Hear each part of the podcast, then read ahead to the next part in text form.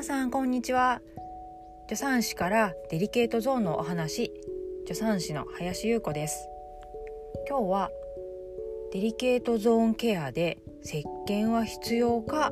ということにお答えしたいと思います。えー、ズバリ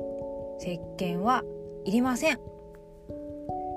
いりません。はい。でも、えー、例えば生理の後とかセックスの前とかまあ場面とかね時期によってちょっと石鹸を使って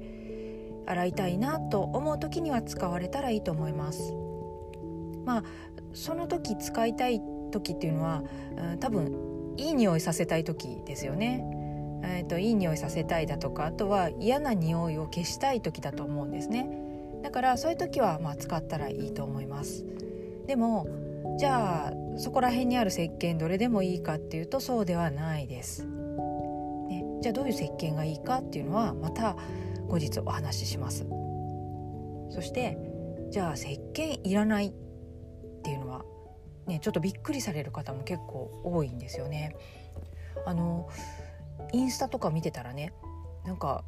えミスト？シュシュッとスプレーするミストのタイプでまあこの部分にねかけてでそれでなんかいい匂いをさせるみたいなね商品も売ってるんですよね。でも私に言わせたらですねそれはもうまさに臭いものに蓋としか言いようがなくて、えー、石鹸を使うからとかそういうミストを使うから、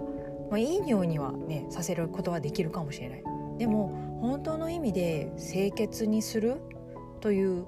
こととはね、うん、違います。ね。ちゃんと清潔にするってことはできてないなと思うので、うん、なので石鹸は不要ですっていうことを言いました。じゃあ清潔にするためにはどうしたらいいか、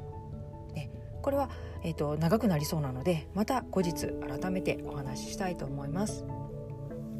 今日みたいに、えー、何か質問がありましたらあの必ずお答えしますのでよかったらメールでまたご質問いただけると嬉しいです聞いてくださってありがとうございました。